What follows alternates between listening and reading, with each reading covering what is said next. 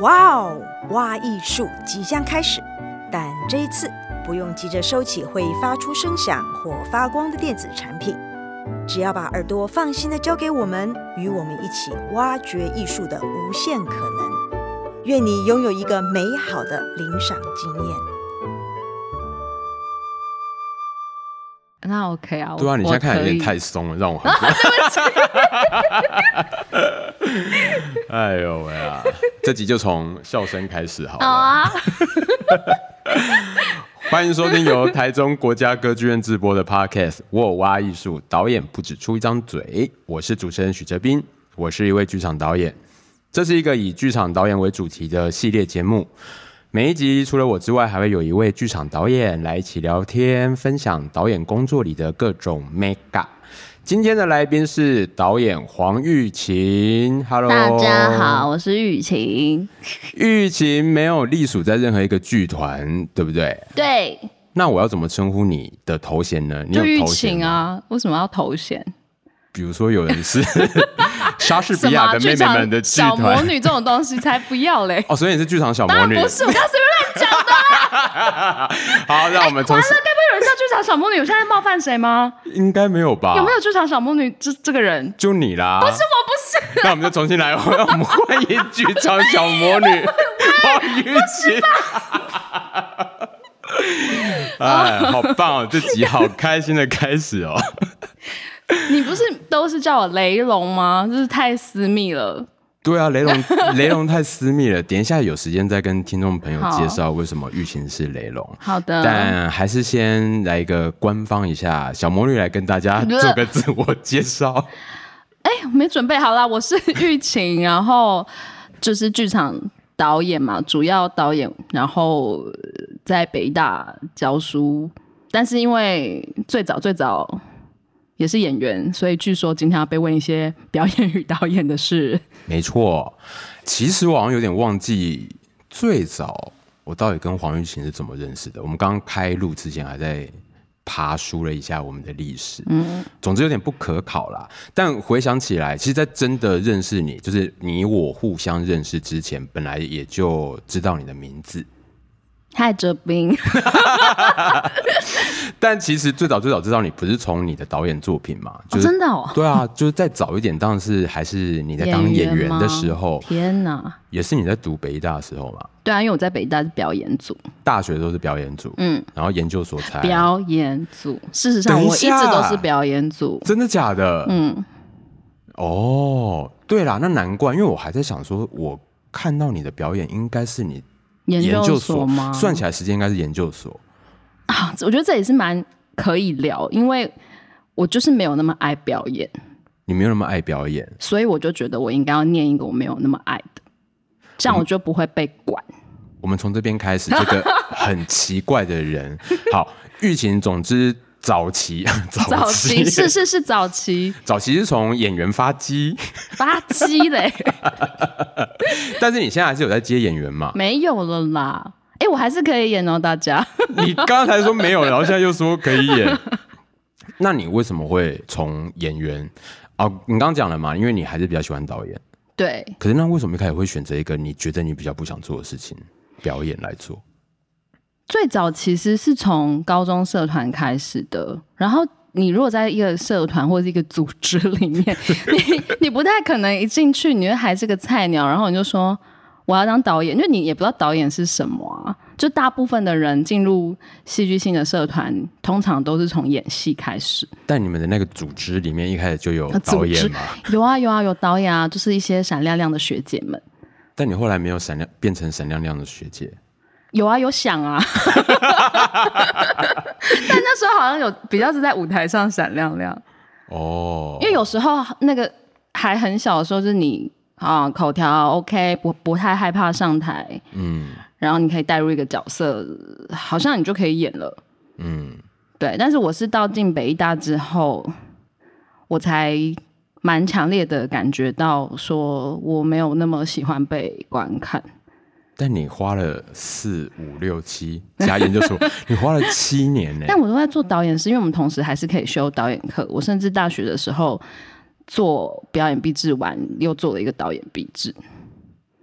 非非正式的哦，没有窗明几净，对。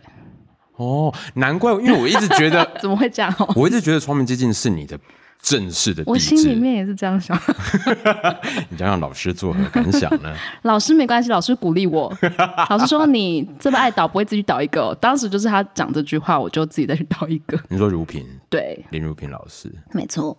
可是这么长的当演员学生的过程中，不能转组吗？我不想被管啊，就是我就是觉得，就是你没有那么爱的时候，你才能够顺利的毕业。这个概念，我个人非常的不推崇。没有没有没有，我现在觉得蛮感兴趣的，但等下后面有时间再回头聊。好哦。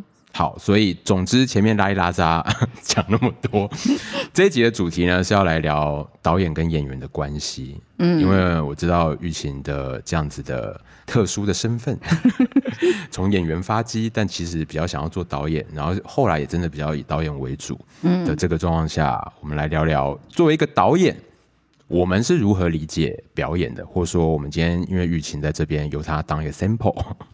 你是怎么理解表演的？我先这样问啦。你觉得对演员也好，或对导演也好，表演这件事情的沟通的落差，你自己在工作中你怎么看待这件事情？或是你有感受到这件事情吗？也许你没有。嗯，落差，但是因为我自己原本就是演员嘛，原本，嗯，所以转导演也不能说转导演，就是后来以导演为主的时候。其实真的有一股莫名的自豪，或是自我说服说，说哦，因为这样子我会更了解表演这件事，或许这就是我可以跟其他导演不一样的地方。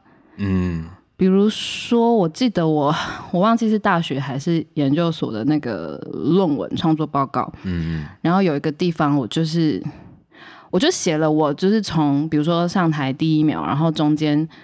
怎么样穿场，然后怎么样快换，然后去旁边就是喝了一口什么，就是这种很细琐的事情。可是这是只有演员才知道啊。对。但是导演他不会知道你后面发生了什么事情。大部分导演会知道，只是不 care 而已。可是我就觉得我很 care 啊，就是我、嗯、我会觉得你懂演员在那个过程中经历的事情是什么。对。但是我我这几年越来越觉得我不应该要 care，就是我觉得这是我的包袱哦。怎么说？我替演员想太多，可能。可是你会有这个想法，是有遇到什么事吗？呃，就是我刚开始会觉得说我特别了解，所以我就想要解决这些问题，照顾他们，照顾。对，你讲一个很重要的，你刚刚瞬间，哎、欸，各位听众，我刚刚就正面被一被一股怒气直击。就我本来觉得这是一件好事情，就是我也应该要照顾我的演员，利益良善了，利益良善。对，然后其实我觉得跟就是当导演跟当老师有时候有一些异曲同工之妙，嗯、就是我都很想要看到我的演员或我的学生在台上那种发光发热，就。就是我是因为体会到这件事，才发现那个成就感比我自己在台上多非常多，我才觉得我并不想要当演员。嗯，可是这个事情久了以后，我有时候会觉得，嗯，母性是好的吗？就是你说，就是自己当一个圣母这样，然后就从在天上俯瞰着大家这样子是好的吗？就太。关怀大家了是好的吗？那有一阵子我开始自我批判说，哈哈，导演不是都是要暴君吗？你知道暴君跟圣母中间是没有什么共通点的吧？谁告诉你说导演是暴君？我原本想要另外开一题这个的。你有要开一题这个哦？没有啦，我说原本想要开一个主题，但不敢邀一些人。暴君？那嗯，他没有邀谁？大家自己还很多人，好不好？耶，回来，回来，回来，回来。不是应该说，导演就是在这个位置上，你有太多时候，你必须要逼迫大家去做一些本来就不舒服的事啊。没错，因为所谓就是权力啦，嗯、就是权力的定义本来就是可以指使别人去做他原本不会做的事啊。对，嗯，所以我就觉得好像要修正一下。我原本就是觉得，哎、欸，是好事的母性，这个要修正。你修正了吗？我我我想要慢慢来，所以现所以没有人知道你做了这个修正的决定。但、哦、我今天先讲出去，大家还是要跟我合作。不会啊，我相信黄玉琴的那个修正到暴君，不可能暴到哪边去，真的不可能。我好沮丧，不然你就接下来那个啊，证明给大家看。我说是为了证明给你看，这样子可以啊。但我刚会问那个问题，主要是我觉得我的经验里面常常会发生，或者说我随着工作经验越来越多，跟演员的相处里面，就会发现，哦，原来就是看的逻辑，就作为导演我们在看，就看的逻辑跟演员自己在做，在操作逻辑蛮不一样的。即便我们在谈同一件事情，谈那个表演的结果，嗯，可是我看到。我看到那个结果，我可能会觉得它是过程该怎么样发生，跟演员自己要从什么样的起跑点才有办法到那个结果，好像有时候会觉得很有趣，就是哇，原来可以差十万八千里这样。这其实是一件非常正常的事情，嗯、就是像在学校有太多时候，呃，学生就会说，老师，我觉得我刚刚演的不好，可是你却没有给我任何笔记。或是反过来，就是，或者或者是反过来啊，就是就是跟他讲了一大堆，但他说：“老师，我今天其实很有感觉哦，感觉很有感觉。”但是就是刚刚哲斌讲的那个东西，有时候你很你很投入在那个里面，但是你一投入，你可能时间节奏全部都不对了。嗯、那从导演或是观众的角度来看，那跟自逆就是。一线之隔，一线之间。我通常也会说这样的状况，我不晓得、欸。有时候，因为我的孩子都做导演嘛，所以有时候这些你没有想要演演戏吗？我跟你讲，反过来访问你。我跟你讲，我的演戏经验都在国外。哇哦！所以，我岂不是有看过？那个不是表演，那个是 performance。OK，OK，OK。真的看过、欸，我看过你壁纸啊，Hello，好可怕。那你应该也会听过，就是大家会说，做一个导演要懂表演，有吧？嗯，有。基本上你应该也是认同的吧？我是认同的啊，但是这个是不是要先问什么是懂表演？对，这就是我想要问你的问题。你觉得所谓的懂表演到底是什么？但因为前面有讲到自己毕竟有做演员的经验。然后可以去带入角色什么的，所以我觉得那懂好像有时候是你可以知道演员卡的原因，嗯，因为演员他是一个执行者，其实很多时候他他就算哪里卡，他会先做，嗯，但是在先做的过程中，你会知道，不管是他其实身体卡，还是他心理卡，还是他就是。他卡，但他还说不出来。嗯，那如果你你跟他可以就是一起同理，在他那个状态里面，就是你你就可以去提醒他那是什么事情。但你刚刚说的那个卡，我也觉得蛮有趣的是，我倒不觉得每一个导演都看得出来演员在卡。如果演员自己没讲，所以演员会卡在心中，然后偷讲嘛，就是他刚刚都没有发现这样。但这边就会觉得蛮有趣的啊，因为可能也会想说，如果我才有的导演，或是我以前有时候也会这样想，会觉得啊，你卡为什么不跟我讲？你为什么不讲？你为什么就是一直做？可能感情不好。可是好，我这边要讲一个，其实有时候我会听到，其实比较常在影视圈听到的一种说法，就是。一种敬业的演员，大家会怎么描述他？或他或一个演员会描述自己的敬业，会说导演的指令我都会把它完成。嗯，这句话我常常这阵子啦，我听到的时候都会想一下，都会觉得只要是导演的指令都完成得了，都让导演满意，所以就是好吗？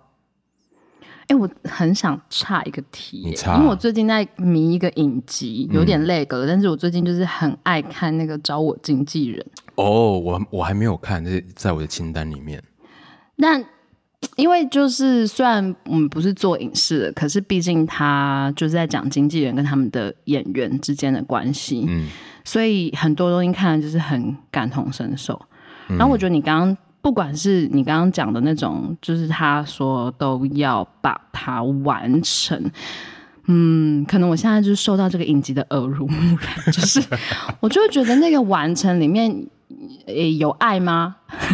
就是那个爱是，对不起，我现在突然变一个法国人，就是那个那个爱到底是你要彰显很有效率。嗯，还是这个专业，还是你跟导演的合作很很很好。嗯嗯，可是我可能在那个影集里面，我不停的被煽动，就是你 你你你没有感觉到生命的火花的时候，你应该要提出来。你今天在用那个小魔女的人设出现在这里，所以，可是我觉得这件事情很有趣，是其实，在台湾或者是剧场啊，我觉得大家很害羞，哎，就是嗯。你我们其实也在追求那个生命的火花，可是大部分我们会用一种失败主义的方式来显现，就是啊，反正就这样啊，就就就做啊，然后、哦、一种偏厌世的态度，偏厌世。可是其实大家明明是为了寻找那个生命的火花，你知道？但是我们会用一个很很厌世，觉得说我们还是会会做好啊。就反正戏再烂，我还是会把它做好啊。对啊，反正导演再没用，我也是会演啊。对啊。但是有时候我觉得，那我们为什么在这？对不起，我真的很爱岔题。没有没有，可是我觉得你讲这个其实跟前面聊的有关，就是回到刚刚在说那个懂到底是什么，就懂表演。嗯、我觉得那当然是很白话在聊这个事情。可是真的挖深一点，我在想，那当然还是回到一个很基础，人跟人之间交流要互相理解嘛。嗯嗯，对啊，尤其就像你讲的，因为。不得不说，就是导演跟演员之间，还是某个程度上有一种隐性的权力关系在。无论这个导演要当母性光辉，还是要当暴君，嗯，我觉得是这个工作本身，这个职场本身，它的 nature 本质就是长这样。嗯，所以在这状况下，也许我们可以称呼演员在这里面，他的不是位阶，可是他的话语权，某个程度上不是真的说话的那种话语权，而是。工作上的话语权可能会因为很多原因而不见得跟导演是平等的，都不要说比较大，嗯、比如说演员可能资历比较浅，年纪比较小，嗯、再加上我们华人社会里面那种那种长幼有序的这种等等等的华人观念、儒家观念，可能也会影响这些事情，然后这些事情有可能就会让。排练场导演跟演员之间的那些沟通有很多，其实可以像我们两个像这么熟，我们可以很平等的聊的这样的状况，在排练场里面不容易发生。但我想问一个问题，就你刚刚讲那种状态啊，还存在在于我们这些所谓的新锐之间吗？你说那种状态，你说就是。不平等的，或者是长幼有序的，这个在我们这一辈还存在吗？我觉得这是一个很好的问题，但是因为作为导演，我一直都很好奇是，我从来不知道别人的排练场长什么样。那你来啊！好啊，我就去啊！啊啊啊导演都不会让别的导演进来啊！不会啊，可以啦，要很熟啦，要很可以，可以。但我的意思是说，因为我也不太知道别人别的导演怎么工作，嗯嗯、所以很难想象。当然，我自己是很不喜欢有未接的排练场。嗯、可是我也不得不说，偶尔排练完，你自己回想刚刚一整个时段，你有没有出现那种时刻？还是会有，好像还是会有，可能不是你意识到的。嗯、所以这可能也会回。就会就会到，也许下一个题目原本要问你，就是导演跟演员之间的权力关系啦。这权力关系好像很难视而不见。那你的经验里面，你有？我想回应一个很很很偏门的，就是 来偏门，我最爱 最爱偏门。就是其实我会开始去反省那个母性啊，或者是是不是帮别人想太多这件事，是因为我可能耳闻一些，或是我看到一些。男性导演的作品或工作方式，然后我可能觉得，哎、欸，这好像行不通。可是，也许他们可以很直接的说，我们就这样做。可是我做不到，哎。然后，好啦，我最近就在两天院嘛，然后我的主题就是跟女性有关的，嗯嗯、所以我看了一些不少就是女性的书籍，就包括说，其实女性被其实一开始就被认定是要是一个好的聆听者，嗯。嗯，那这个事情其实我也加在自己身上蛮多年，就是我觉得哦，我有我有聆听的能力，可是有时候我会觉得，我真的是要帮大家解决问题到这么的细节吗？嗯、还是有时候我看到一些呃可以比较任性的导演的做法，我其实很羡慕。我完全不要想那么多，就是就是这样啊。当然自己知道这样不好，可是就是要寻找一个平衡点吗。可是你讲的这件事情，我觉得难道没有用别的角度来描述它或讨论它的方法吗？比如说，因为你刚刚讲的。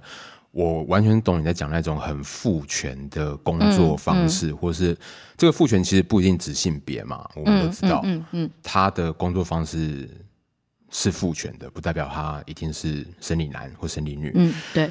然后我就在想，其实是不是从另外一个角度，我们从很正面、很正面的角度，光谱的极端、超正面角度看这件事情，有的人会称呼他叫做作者论型的导演，嗯。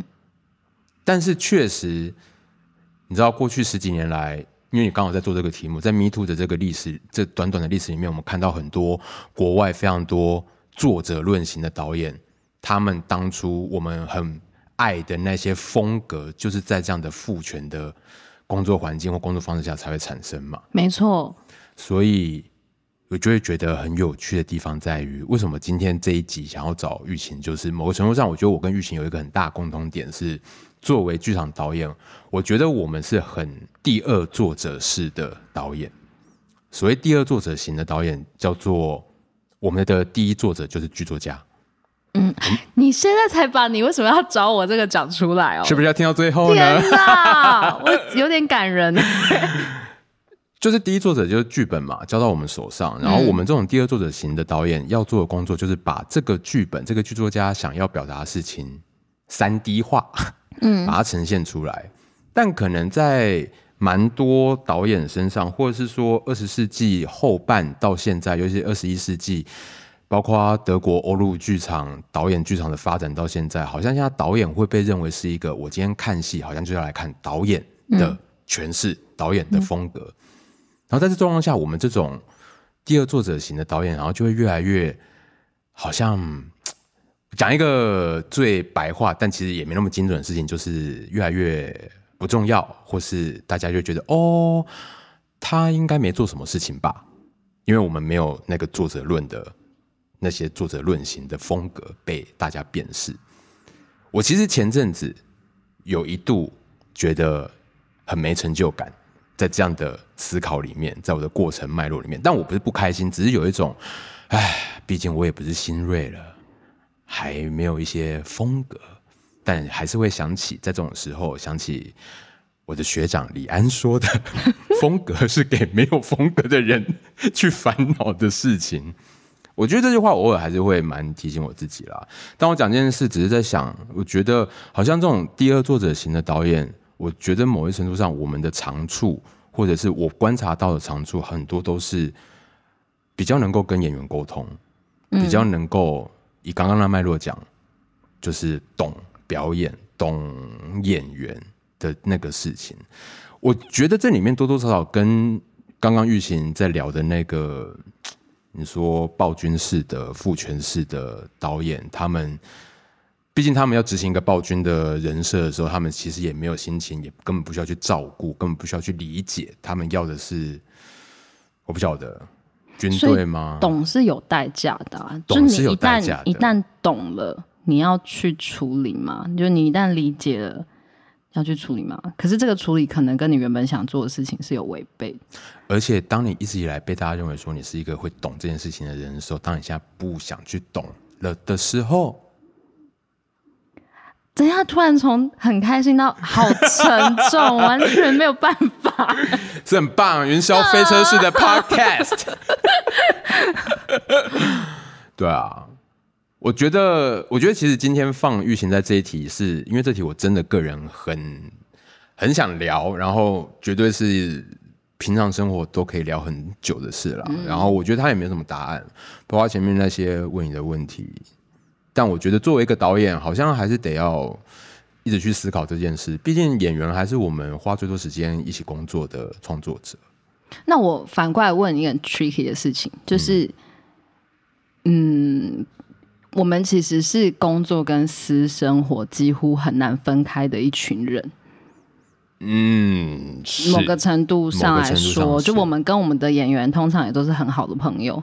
嗯，那我现在随便一个状况题哦，就是比如说你的演员失恋了，好了，然后你你陪他聊天，你陪他喝酒，你你能够感，你可以区分说我现在在当朋友，还是我在做危机处理吗？你说我们两个正在工作一个演出的状况下吗？我觉得很，我我自己其实觉得现在。很难分诶，我必须说，第一时间我一定先想到的是危机处理。嗯，这我可以很老实的说，因为前提是我刚刚问的，就是如果我现在跟这个演员正在排练一出戏的话，嗯，那就代表，因为我觉得我自己，就是虽然你刚刚说我们的工作是很没有公私分明的，对，但也因为这样，我给自己一个非常明确的开关，就是一旦我在排练期。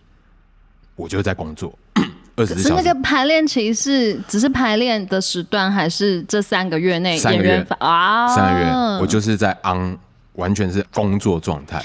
所以我们的工作真的非常的奇妙，那真的不是只有排练的时候才叫工作，因为因为排练以外，啊、你的演员、你的设计，整个 team 里面大家发生各式各样人生的大小事，都会影响作品嘛。对啊，所以我刚刚是说，在我认为我在工作状态下。发生的任何事情，我都会先想到跟工作有关。但是为什么呢？为什么我们要这样二十四小时呢？我刚刚其实自己有回答，我现在又反问。因为爱啊！我当然不敢说因为爱，我本人不是那种浪漫主义者，但我会觉得，我还是会觉得那是一个承诺，哎，给自己的承诺。嗯，我答应了要做。我就想要做好，我如果要做好，我就要有牺牲跟付出。可是当然，因为前面一定有过牺牲跟付出，然后你看到那成果，你是满足的，所以你接下来第二次、第三次，你才会愿意再继续牺牲付出嘛。嗯，就是跟恶魔 订契约。是这样，不是很像在贩卖一种情感吗？我什么反过来我在问你？可以啊，可以，因为差不多进入到你要来问我问题的环节了。贩卖情感嘛？你说贩卖谁的情感？自己的哦。哎、欸，比如说我我我觉得这可能这几年十年来都变化很大嘛，就是可能过往我们有可能，我们真的有可能接一个戏，我们根本不知道合约长什么样子，也根本没有合约，不知道多少钱，什么都不知道，甚至没有钱。嗯然后我们就是死心塌地的做，嗯，在在过去，嗯，可是现在就是其实很多东西都算得非常清楚，嗯嗯，嗯就是你的排练时间，嗯、然后甚至排练费，然后合约是甲方乙方什么什么的，所以我就一直有一个就消化不良的感觉，就是我们投入了一大堆的，我们投入了很多的情感，可是这些东西现在其实都是被某种运算，嗯，然后呃更年轻一辈的。学生更早开始算，更早开始算。然后我身为老师，我不可能去跟他讲说你不应该算，算。我懂你，你该算。嗯、可是你说我我怀不怀念过往的那个年代？我又怀念，觉得这是个很很很冲突的事情。因为我觉得每个人的经验真的不一样。我中间发生的事情，所以才把你刚刚讲那个爱稍微把它呃规格化。讲规格化有点那个，但就是。不那么浪漫的看待它，我觉得我我觉得把我把原本对剧场的那个爱转化为，我希望他跟我自己跟所有爱这件事情的人都更专业。嗯，对我来说，我觉得当他更专业的时候，非这个圈子的人才有机会用我们爱他的方式来爱他。嗯，所以为了让他更专业，我要合约；为了让他更专业，我希望所有事情能够在能力范围内更合理。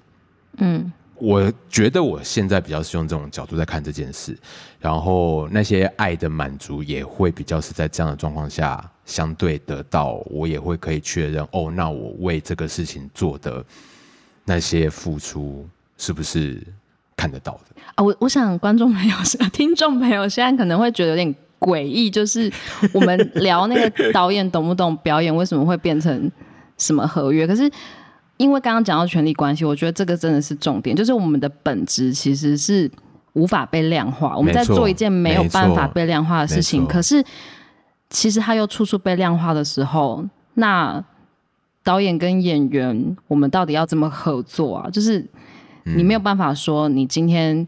好，我们排三个小时，你给我三个小时，代表你付出了三个小时。嗯、可是当这三个小时里面没有爱，可能什么都没有。嗯、相对的，就像有人问我说，排几个时段你才够？嗯、我根本无法回，我根本无法回应啊。嗯，我根本无法回应。你说给我一百个时段够不够？我不知道啊，听起来很多，嗯、但很有可能不够啊。嗯，你给我二十个时段，听起来超少，但我我很有可能 OK 啊。嗯，就是你讲的没错，就是。这个事情真的没办法被量化，所以在这些都不能被量化的事情里面，我真的觉得最难的就是刚刚讲的。我觉得今天拿导演跟演员只是一个例子，就我觉得是两个创作者之间的如何理解的那个那个共识吧。就算导演跟设计，或导演跟制作人，导演跟任何人都一样，我觉得剧场就是一个集体的集体创作的地方。那这些很模糊但又必须一直被确认的地带才会。让大家既痛苦又快乐。嗯，要好的，各位听众朋友们，我们要从那个很 down 的情绪里面出来了。对，出来了。要去哪？去哪？只是因为时间到了。Oh. 那接下来我跟玉琴会自己继续聊，但是 今天的导演不止出一张嘴，很可惜，我们要先停在这里喽。那还是很开心，玉琴今天跟我们分享了那么多。那等一下我会跟玉琴继续聊，各位就我们要赶快去聊天喽，拜拜喽，拜拜，拜拜。